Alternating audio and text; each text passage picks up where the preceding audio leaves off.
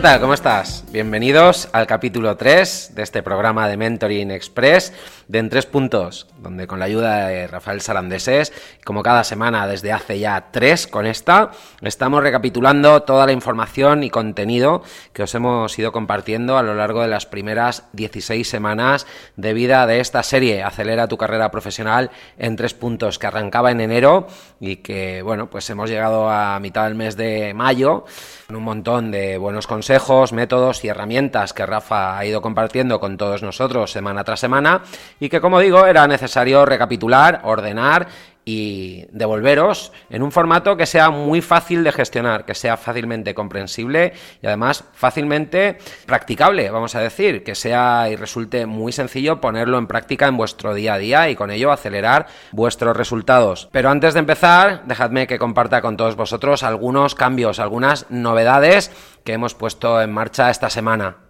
La primera, con respecto a estos capítulos de la serie Acelera tu carrera profesional en tres puntos, deciros que van a continuar en abierto durante los primeros cinco días después de cada primera difusión. En total van a estar unos seis días en abierto y posteriormente van a pasar a ser contenido exclusivo para fans. Y os preguntaréis, ¿y eso por qué? Bueno, pues porque después de estos cuatro meses y de una segunda temporada, después de casi un año de producir el canal podcast en tres puntos, con tres episodios por semana, hemos llegado a un momento en el que si queremos que el formato y el contenido siga siendo sostenible, se pueda sostener en el tiempo y poder continuar compartiendo con todos vosotros todo este conocimiento y experiencia para poder ayudaros a, acercaros a esos objetivos de carrera, inevitablemente necesitamos contar con el apoyo de nuestros fans y de mecenas. Si creéis que nuestro contenido agrega valor desde hoy mismo podéis contribuir a la sostenibilidad de este programa haciendo clic en el botón de apoyo debajo de nuestro logo en el canal podcast en tres puntos aquí en iVox. Por algo menos de dos cafés al mes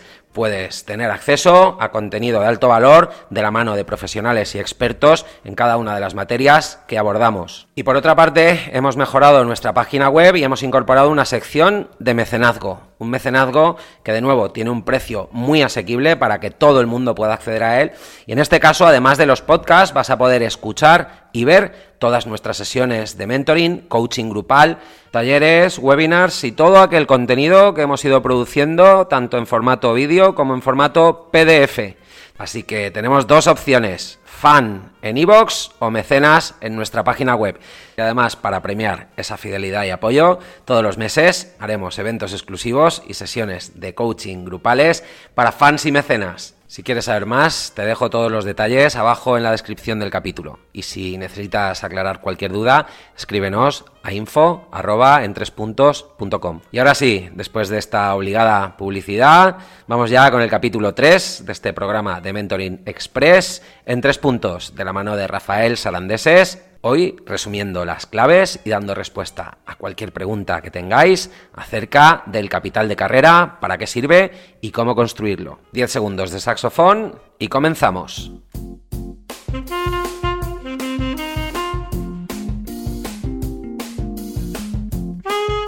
Muy bien, pues un miércoles más. Ya tengo aquí conmigo a mi compañero Rafa, eh, que como cada miércoles nos va a acompañar para hacer ese análisis de diferentes escenarios en este nuevo formato que desde hace un par de semanas estamos compartiendo con todos vosotros. Ese Mentoring Express, ese programa acelerado de mentoring, para que tengáis oportunidad de bueno, pues de identificar aquellos obstáculos que os están impidiendo avanzar al ritmo que deseáis, que os están impidiendo alcanzar vuestros objetivos y además que lo hagáis de la mano de profesionales que, bueno, pues como Rafa, llevan años dedicándose a ayudar a otras personas a justamente eso, a acercarse a esos objetivos y a superar cualquier obstáculo. Rafa, feliz miércoles, ¿cómo va todo?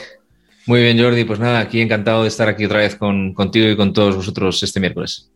Muy bien, pues eh, nosotros igual, ya sabes que lo digo siempre, el placer es mutuo y lo que vamos a hacer es, eh, como hacemos desde hace un par de semanas, vamos a abordar esas siete preguntas que yo tengo aquí delante y que voy a comenzar a lanzarte hoy en este tercer capítulo de ese programa de Mentoring Express en tres puntos.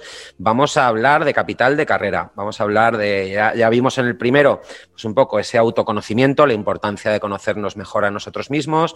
Vimos en el capítulo dos la importancia de construir una marca personal y de hacer networking, pero en general, y, el problema que se encuentra la mayoría de gente, que nos encontramos todos, es que a la hora de construir una marca y de hacer networking, eh, arrancamos, empezamos a contactar a gente y de repente vemos que no avanzamos y es porque no tenemos ese capital de carrera bien definido, ¿no? Y por eso vamos a hacer esta tercera parada en esta travesía hacia el objetivo de acelerar la carrera profesional de aquellos que nos escuchan con este capítulo bueno, pues capital de carrera, es como le hemos llamado, que no deja de ser pues nuestro patrimonio profesional.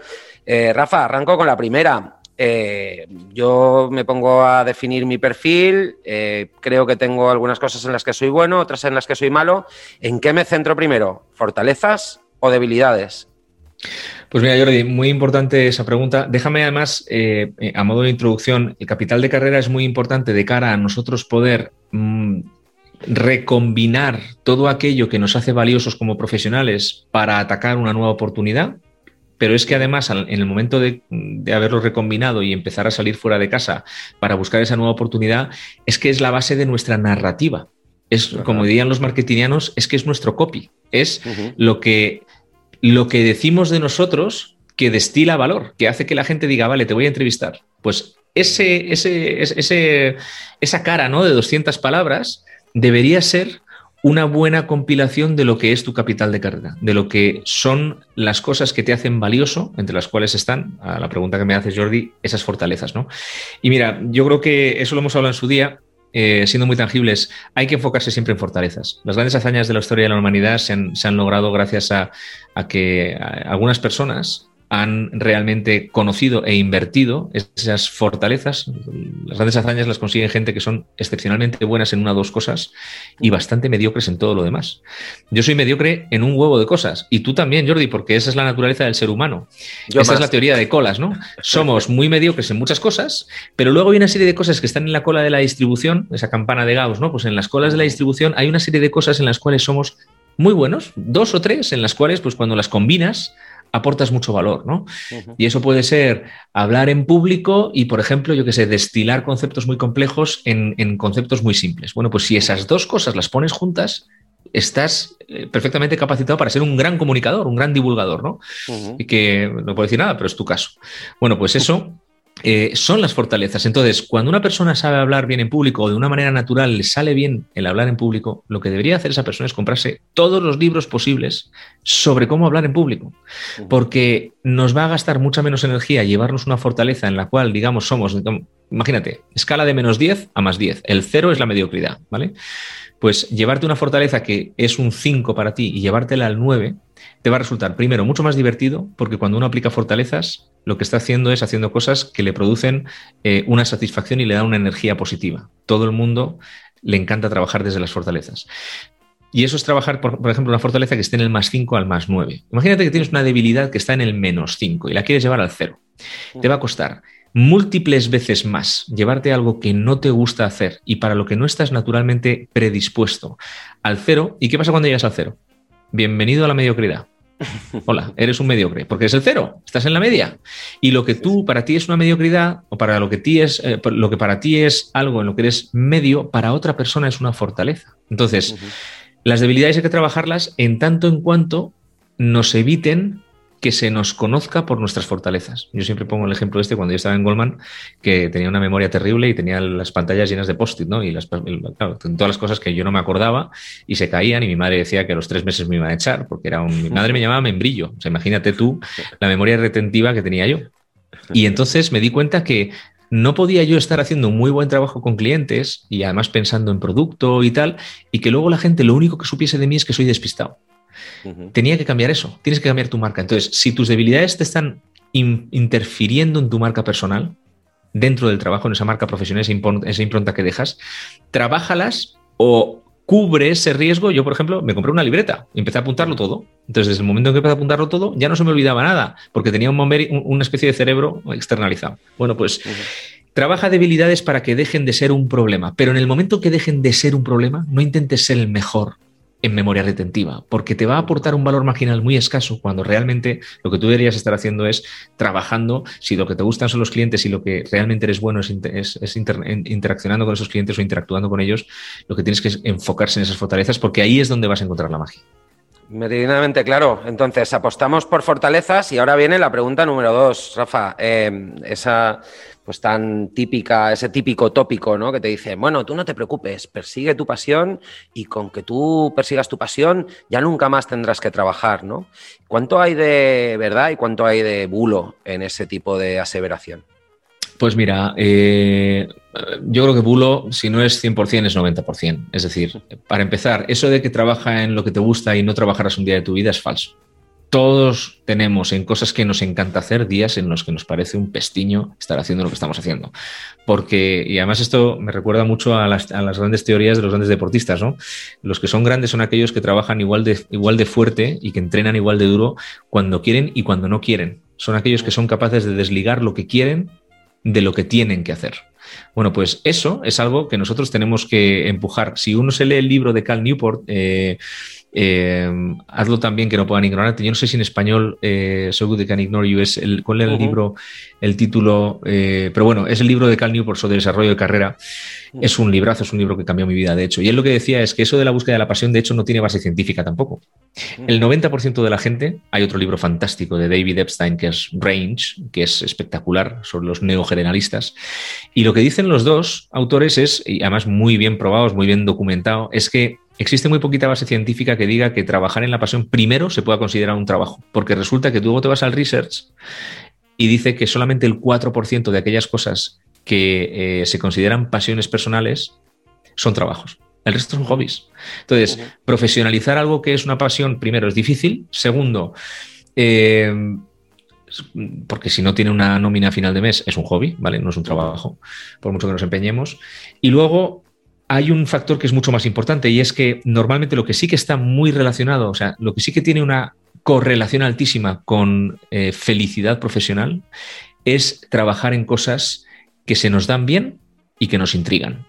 Y aquí estoy metiendo dos factores del capital de carrera. Uno es el sentido del propósito, el tipo de problemas que quieres resolver con tu trabajo. En mi caso, por ejemplo, es ayudar a grandes organizaciones y a, grandes profesionales a gestionar el cambio de liderazgo y el desarrollo profesional necesario para triunfar en el siglo XXI. Tengo esa frase escrita. ¿Por qué? Porque es lo que a mí me mueve, es el fuego que ahora mismo yo pues intento apagar con mi trabajo, ¿no? De alguna manera. Bueno, pues eso, todo el mundo debería tener una frase que le diga a qué cosas se quiere dedicar y cuáles no. Eso es lo que se llama el típico mission statement, ¿no? O el, propósito, o como queramos llamarlo. Vale, en esa has mencionado dos cosas, Rafa, que son interesantes. La primera, retribución. Eh, Está claro que si además de hacer aquello para lo que, bueno, pues te sientes más preparado o has ido desarrollando más y mejor tus habilidades y además coincide que te pagan por hacerlo, pues empiezas a sumar puntos de satisfacción. Pero hay un gran número de profesionales, de seres humanos en general, que han construido un entorno, un, escenario en el que se sienten atrapados a las tablas. ¿no? ¿Por qué? Porque tienen una hipoteca, porque tienen una carga familiar, tienen una serie de, vamos a decir, de anclajes que les impiden navegar en, hacia otros puertos que les parecerían muy atractivos, pero que no realmente no tienen el valor para embarcarse en esas odiseas. ¿no? ¿Qué hacemos cuando nos sentimos incómodos saliendo de la zona de confort? Rafa? ¿Cómo, se gestiona eso? Pues mira, eh, utilizando técnicas eh, que nos permitan prototipar. Es decir, a mí me llega mucha gente que me dice, yo es que me dedico a X y me quiero dedicar a Y. Y el miedo que tengo es que me siento que tengo que dejar X completamente, abandonarlo, salir de la empresa, tal, y necesito caminar hacia ahí. Y yo siempre digo que no necesariamente. Hay una regla que a mí me gusta mucho, eh, por si ayuda, que es la regla del 20%. ¿Qué, ¿Cuál es la regla del 20%? La regla del 20% dice que si tú pudieses dedicar un 20% de tu tiempo todas las semanas a explorar otras cosas, esto en Estados Unidos, que tú conoces bien eh, el pueblo, eh, es muy común. Hay mucha gente que tiene un trabajo y luego tiene algo que está desarrollando, lo que ellos llaman el, on the side, ¿no? Bueno, pues lo tienen, lo hacen a, última hora de la tarde, por las noches, los sábados por la mañana, le dedican un tiempo fijo a ver si hay otra cosa por la que se sienten muy interesados y donde piensan que además pueden hacerlo bien, a ver qué hay detrás de eso, a ver cómo pueden construir algo que gane la suficiente masa crítica como para después decir, oye, es que el salto ya no tiene tanto riesgo. Y aquí no estamos hablando solo de emprender, ¿eh? Estamos hablando, por ejemplo, de que si tú estás trabajando en producto, ¿vale? En una empresa y quieres pasarte a marketing, No se trata de que trabajes en producto hasta el día que dejas de trabajar en producto y a partir de ahí empieces a ver cómo trabajas en marketing. Oye, puedes dedicar un par de horitas al día a hacer, a crear relaciones de confianza con gente que trabaja en marketing para que te empiecen a conocer. Puedes a lo mejor ser el que levante la mano para trabajar en proyectos transversales en la compañía, en los cuales te empieces a rozar con esa gente. Eh, ¿Cómo puedes utilizar tu tiempo para empezar a orientarlo haciendo la técnica, la técnica del 20% o la técnica de la mancuerna, ¿no? En un lado, la parte súper segura de lo que estás haciendo, que sabes que te paga, que te deja tranquilo, que no, que no supone riesgo. Y en el otro lado, la máxima opcionalidad. ¿Cómo podemos ir de lo súper seguro, que es lo que tenemos, a lo súper volátil, que es donde nos gustaría estar? Entonces, con un proceso más o menos balanceado de combinar la mayoría de emisoras a lo que es seguro y unas poquitas solo a ir explorando qué hay detrás de la puerta azul, te va a permitir después a medio plazo, primero, trabajar desde la tranquilidad de que no lo necesitas, sino que realmente estás tomando pasos y luego tomártelo con calma.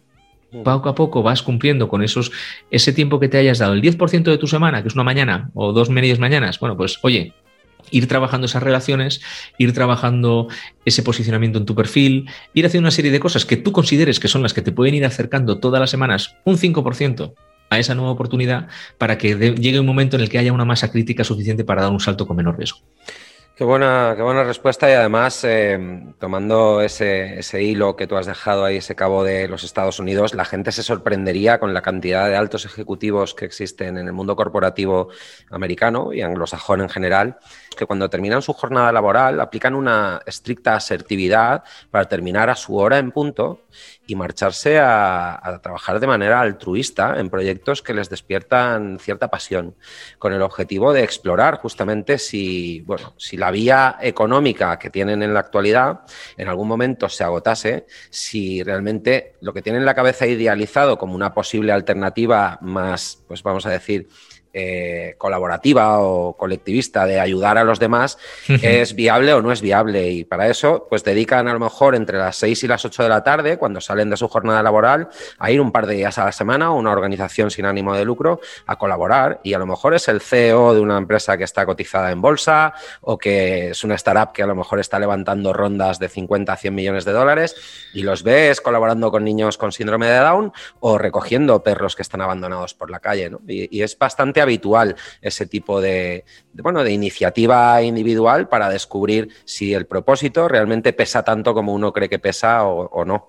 Vamos a avanzar. Eh, oportunidades. Em, hemos hablado de amenazas, de esa incomodidad de salir de zona de confort y ahora eh, las oportunidades. ¿Cómo podemos saber en qué nos deberíamos de centrar en un mercado que, por una parte, si bien es cierto, es eh, ultra dinámico actualmente y cargado de incertidumbres, pero por otra parte también está abarrotado de oportunidades, ¿no? Porque hay tantas disciplinas, por ejemplo, el campo de las tecnologías, las famosas habilidades TIC o las carreras en, eh, departamentos de IT, ¿no? Y en, esa disciplina maravillosa de la informática y la aplicación al mundo de la empresa.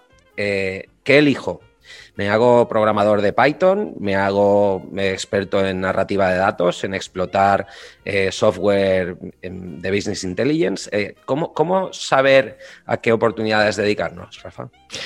Mira, desgraciadamente, eh, si tenemos ahora algún oyente que tiene 24, 25 años, o, o, te diría más, un oyente que tenga a lo mejor 18 años y tenga que elegir su carrera, probablemente esto para él sea un momento para ella, sea un momento eh, crucial, ¿no? Porque parece como que estamos definiendo qué va a ser de nuestra vida. Y luego, sin embargo, llegas a mi edad, a mis 42, y miro hacia atrás y me doy cuenta que el peso que tiene lo que yo estudié respecto de lo que estoy haciendo yo ahora es cero.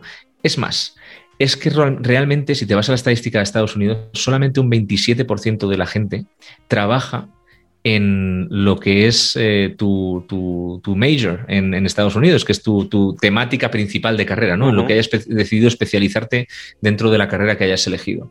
Entonces, las cosas a largo plazo tienden a tener menos importancia relativa sobre el total, siempre, ¿no?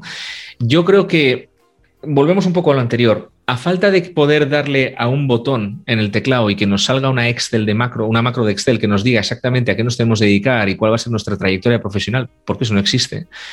Yo creo que lo que nos tenemos que plantear es qué cosas nos intrigan. O sea, de todas las cosas posibles, qué cosas nos gustan. Y de todas las que haya en esa lista, ¿cuáles tenemos más cerca de casa? De momento, oye, ¿Cuáles son aquellas que porque conozco gente, porque mi padre se ha dedicado? Eh, bueno, pues yo me encuentro con un montón de gente que se dedica a ciertos sectores porque ha tenido la suerte o la no suerte, simplemente la circunstancia de que en su familia se ha tocado, porque uno, yo no sé si a mí eh, la gestión de compañías hortofrutícolas me encantaría o no, simplemente en mi vida he tenido la oportunidad de estar remotamente cerca de ese sector, ¿no? He estado cerca de otros. Eh, entonces, es muy difícil que yo pueda saber si quiero dedicarme a algo que no conozco. Hay eh, libros muy buenos, Designing Your Life, eh, de dos profesores de Stanford, es uno de ellos, en el que dicen que lo más importante siempre es que estemos en la medida de lo posible prototipando. Esa regla del 20% que te decía antes, de intentar ver qué otras cosas que nos intriguen cuando realmente nos exponemos a ese mundo, a esas personas, a ese trabajo, tal, pues vemos si realmente es algo que nos puede gustar o no, la realidad de las cosas. Y si no, oye, vamos a ver qué tipo de problemas me gustaría estar resolviendo hoy. Hoy, no mañana, no empecemos a pensar si tenemos que resolver los próximos 20 años, sino hoy, pues mira, a mí ahora mismo hay tres o cuatro cosas que me intrigan. Y como no tengo ni idea de lo que va a pasar mañana, pues voy a empezar por lo que tengo delante, porque es que solo podemos empezar por lo que tenemos delante. ¿Qué tipo de temas te intrigan y dentro de esos temas, ¿qué tipo de trabajos tú crees que te irían mejor? Un trabajo en el que estés viendo a clientes, un trabajo en el que estés analizando datos, un trabajo en el que estés gestionando proyectos, un trabajo en el que estés gestionando muchas personas, un trabajo en el que seas un contribuidor individual. Oye, hazte esas preguntas y si no has tenido la posibilidad de mm, experimentar si es así, porque cuando yo tenía 10 años de carrera ha pasado un poco por todas esas fases y ya sabe más o menos qué cosas le dan o no energía, ¿no? Pero si estás terminando un MBA o la universidad, Oye, mm, ¿en qué tipo de trabajos de universidad te has sentido más cómodo? Trabajos donde había que profundizar muchísimo en el detalle, trabajos en los que había que tener una exposición muy brillante, trabajos en los que había que trabajar con mucha gente. O sea, nuestro futuro, sin pasado no hay futuro, como dice el proverbio árabe, ¿no? Entonces, nuestro futuro se explica muchas veces por las experiencias de nuestro pasado. Oye, eh, estudia tus últimos 10 años y mira a ver todas las circunstancias en las que hayas trabajado solo, con equipo, profundizando en conceptos, juntando conceptos muy diferentes pero a un nivel muy alto. Eh, intenta ver qué situaciones te han producido mayor placer eh, profesional y además donde te has podido eh, expresar profesionalmente mejor, donde has podido poner un valor encima de la mesa más contundente. Genial, pero mm, ahora yo te pongo un impedimento. Todo eso está muy bien, yo ya tengo un poco de idea y he hablado con gente, les he preguntado, les he pedido feedback y tengo clarísimo que lo que me gustaría ser es entrenador de un equipo de fútbol. Eh, y ya me he dedicado un par de tardes a la semana a ir a, bueno, al equipo de mi barrio y a hablar con la Federación de Fútbol de, de mi comunidad para ver si me puedo sacar el, título y demás. Pero tengo una dicotomía que resolver, Rafa, y es que todos los meses tengo que pagar mi hipoteca, tengo una serie de cuestiones económicas que me impiden, de alguna manera, siquiera concentrarme en esa nueva oportunidad. ¿Qué le podemos recomendar a aquellos que económicamente están un poco más restringidos o que tienen, pues vamos a llamarlo en lenguaje coloquial, esas apreturas eh, que a lo mejor pues después de un año en el paro de repente se dan cuenta de que tienen que salir a buscar trabajo y no, no tienen esa flexibilidad? ¿Qué les podríamos recomendar? Mira, hay, pues la verdad es que ser muy realistas sería la respuesta, Jordi, porque hay una cosa que es la pirámide de Maslow, que son las necesidades humanas, ¿no? Y vas a las más básicas, el vestir, el poder comer y tal, y luego ya está arriba la autorrealización y demás. Bueno, pues claramente yo hay un ejercicio que cuando empezamos procesos de coaching de transición profesional eh, siempre pido hacerlo, y es eh, hacerte una carta a ti mismo sobre la que sería tu vida personal perfecta. O sea, te estás contando a ti mismo como si ya la hubieses conseguido, cómo es tu vida personal perfecta dentro de tres años. Y te la estás contando, o sea, es como si te hubieses encontrado la carta de, del tú de dentro de tres años, te la estás contando en presente, ha pasado, es así, te la describo, ¿vale? Y luego la carta de tu vida profesional ideal. Cuéntame cómo es el trabajo perfecto para ti, en el que estás emocionado, lleno, aplicando tus fortalezas, resolviendo problemas que quieres resolver, trayendo lo que sabes del pasado y aplicándolo en el futuro, movilizando tu network, los cuatro factores del capital de carrera. Bueno, pues muchas veces lo que ocurre es que escribes una, escribes la otra y luego digo, vale, vamos a comparar.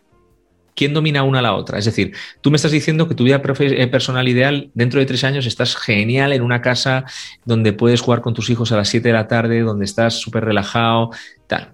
Y luego en tu vida profesional me estás diciendo que quieres ser eh, un emprendedor, que te quieres dedicar a tal, y, y, que claramente todos sabemos que vas a estar en casa a las 12 de la noche con suerte. Entonces, ¿qué está pasando ahí? Tú sabes que yo digo mucho eso de que los pingüinos no vuelan. Los pingüinos no vuelan Y lo, esta es una analogía que yo uso porque los pingüinos no se quejan porque no huelen. Es que para ellos no es un problema. Un problema es algo sobre lo que nosotros podemos actuar. Si no podemos actuar sobre ello, no es un problema, es una realidad. Es la realidad. Entonces, si tú tienes muchas deudas ahora mismo, por el motivo que sea, o estás en un momento financiero eh, complicado, va a ser muy difícil que puedas acometer aspiraciones que requieran una serie de recursos.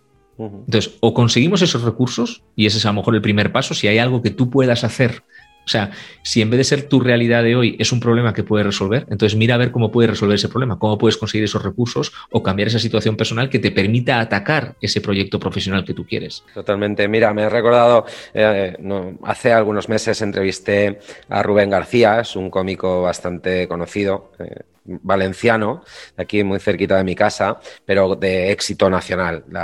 Pues hace shows y monólogos por, por toda España. Y, bueno, pues eh, él tiene una hamburguesería, además de ser cómico, y con el COVID, pues le cerraron el local por temas de distanciamiento. Al principio la primera ola fue muy restrictiva para los comercios de los negocios de hostelería y además le cancelaron todos sus shows. Obviamente su preocupación era importante y me decía que lo primero que hizo fue dejar de pensar en todo y centrarse en conseguir el dinero que le, que le permitiera estar tranquilo un año.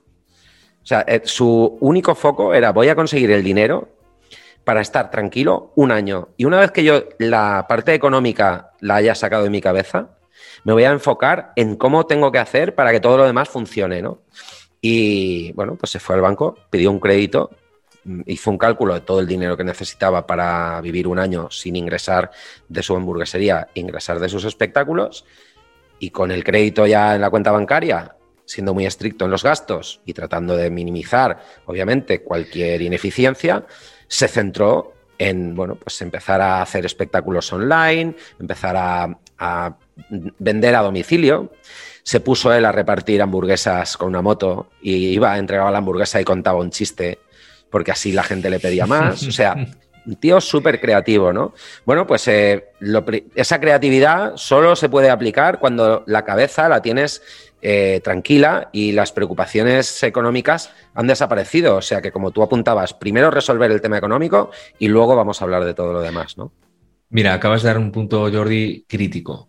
Eh, hoy estaba eh, facilitando una sesión en Talengo a una entidad financiera donde estábamos trabajando un taller sobre efectividad personal y yo estaba hablando precisamente del poder de los objetivos y de la necesidad de priorizar correctamente. Y todo el mundo eh, estará escuchando y diciendo, bueno, prioridades, claro, eh, obvio, vale, pero ¿cuántas veces nos preguntamos cuál es ese objetivo? Uno, ese objetivo que si lo cumplimos, que si lo conseguimos, hace que todos los demás sean o irrelevantes o mucho más fáciles. ¿Vale?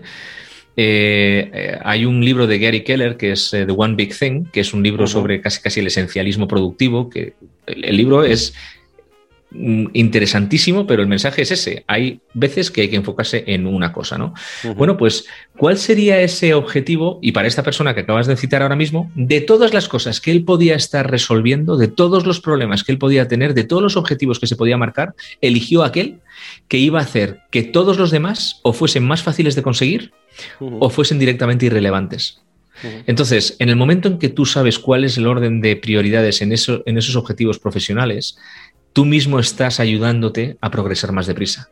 Mucha gente acaba trabajando en cosas que tienen un impacto en su carrera mucho menor de aquellas en las cuales tendrían que estar trabajando. Lo que pasa es que no le dedican el esfuerzo a hacer la cascada de pensamiento de realmente qué es lo importante y qué es lo secundario. Totalmente. Mira, Rafa, vamos con las dos últimas, las seis y las siete. Las seis.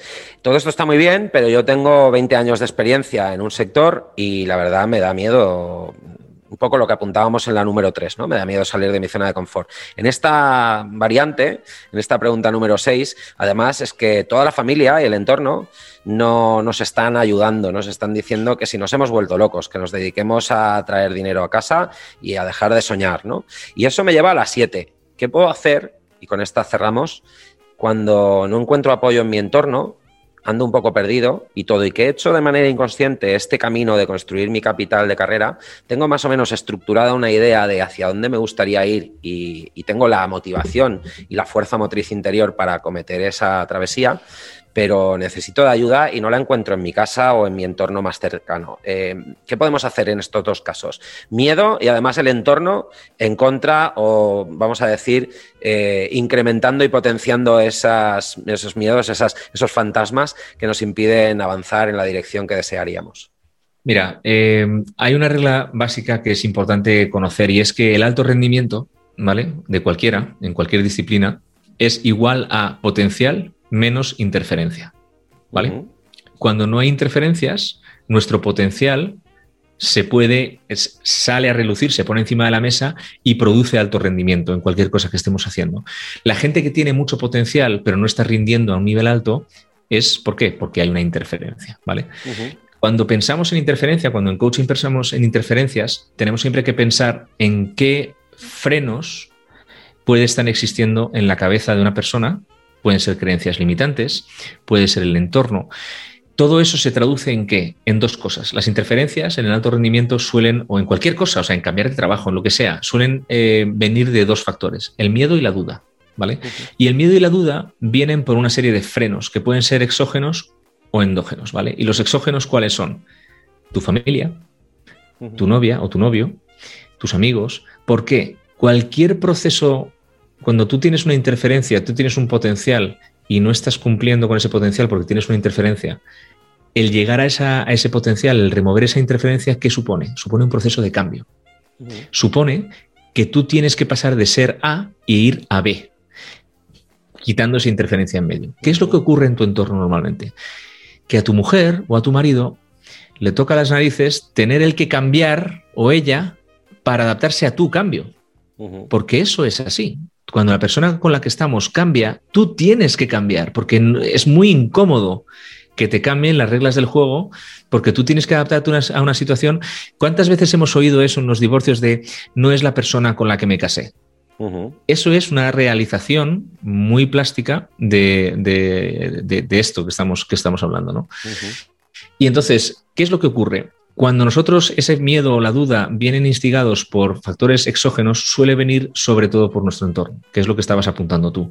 Muchas veces los que no quieren que cambiemos son las personas que precisamente más cerca tenemos, porque son las que se, se, ven impactadas por ese cambio de una manera mucho más alta los endógenos, y, bueno, luego está el ambiente, ¿eh? o sea, hay gente que es muy productiva en ciertos ambientes eh, de oficina y gente que es cero productiva en ciertos ambientes de oficina, porque como bien dice Marshall Goldsmith, que hay un libro que se llama, eh, no sé si se llama Gatillos en español, en inglés es Triggers, es, un, que es un librazo, te habla de lo complicado que es el entorno y de cómo el entorno nos controla a nosotros no nosotros al entorno. Bueno, pues el entorno, que puede ser físico o puede ser gente, suele tener una influencia enorme en ese eh, inspirar duda o inspirar miedo. Y luego de por dentro, pues tenemos lo que llamamos las creencias limitantes. Oye, ¿cuánta, eh, ¿cuántas cosas tú consideras que son verdad que a lo mejor no lo son?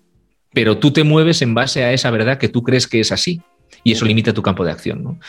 Entonces, al final, cuando tú estás rodeado de gente que no quiere ese cambio, que te está torpedeando, es muy difícil cambiar. Yo siempre digo lo mismo, ¿por qué existen las incubadoras? ¿Por qué existe eh, en Estados Unidos una compañía que es brutal? Hay un libro que habla sobre esto en detalle, que son eh, Weight Watchers. Eh, esa compañía que creó un, sistema un poco de tutelaje y de, y de compañerismo alrededor de la pérdida de peso. Crearon comunidades de gente que tenía el mismo problema, los mismas, las mismas aspiraciones y que entre ellos se daban la fuerza para todo todos los días cumplir con lo que se, hacía. Oye, este principio de comunidad, ¿vale? De, como dicen los ingleses, de, contabilidad interpersonal, de accountability, es lo mismo que funciona en Alcohólicos Anónimos, por ejemplo. No es que te digan no bebas, no, ven a las reuniones, vamos a hablar de esto. Entonces, si tú estás intentando pegar un cambio y en tu entorno no estás viendo gente que lo entienda, lo primero que tienes que hacer es utilizar a lo mejor esa regla del 20% de la que, de la que hablábamos antes para ponerte en contacto con gente que esté en esa situación. Esos grupos de networking, a lo mejor en LinkedIn, que estén con ese tipo de... Hay un montón de cursos eh, que puedes comprar. Pues oye, hace consultor, hace no sé qué cursos muy buenos además, de, de muchísimos miles de euros de gente muy buena poniendo contenido que lo primero que hacen es crear grupos de LinkedIn y grupos de Facebook. ¿Por qué? Porque es la comunidad la que hace que te mantengas eh, fiel a ese plan. Porque todas las buenas ideas son impulsadas por locos hasta que funciona. ¿no? Y esto, estamos hablando de cosas muy grandes, pero incluso en cosas más pequeñitas, todo el mundo va a pensar que no tienes razón hasta que a lo mejor la tengas. Y no estoy diciendo que la gente se tenga que tirar por un acantilado, pero sí que si tú consideras que hay un cambio en tu vida que tienes que pegar, una de las primeras medidas que tienes que hacer es buscar un mentor, buscar un coach o buscar una comunidad de gente que te pueda, que pueda estar en tu rincón del cuadrilátero ayudándote a pensar, ayudándote a descubrir cosas sobre ti mismo que tienes que descubrir para poder avanzar y ayudándote a, ser consciente de lo que implica, viendo el ejemplo de otros o, ayudándote con un proceso de coaching que te permita movilizar recursos, entender qué es lo que hace falta para cumplir con esos objetivos.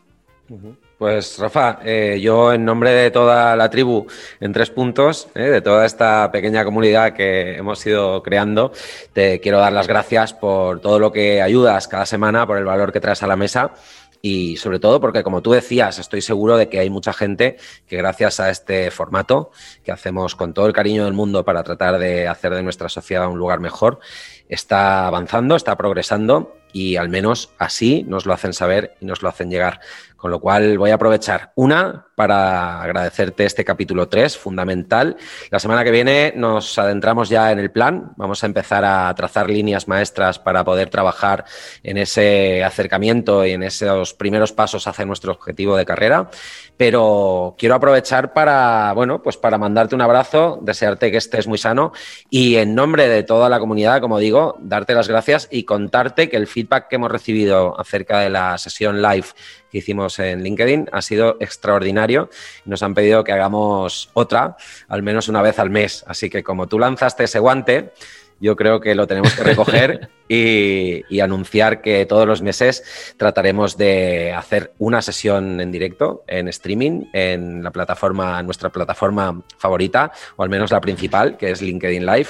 Y a partir de, y a partir de este mes, pues os iremos anunciando a través de todos nuestros canales cuándo son esas fechas. Rafa, como siempre te digo, un abrazo fuerte, cuídate mucho, que estéis todos muy sanos por casa y te invito a que nos pongamos delante de este micro de nuevo el próximo miércoles. Chao. Así lo haremos, Jordi. Un placer, como siempre. Ese LinkedIn Live fue divertidísimo, además. Yo creo que tenemos que hacerlo más. Y, nada, aquí estaremos eh, intentando, intentando compartir eh, todo lo que, lo que vamos aprendiendo y, lo poco que podamos saber sobre esta gestión del cambio profesional para que, oye, eh, todo el mundo se sienta un poquito más acompañado en esos procesos que siempre traen un montón de ansiedad y un montón de cambio.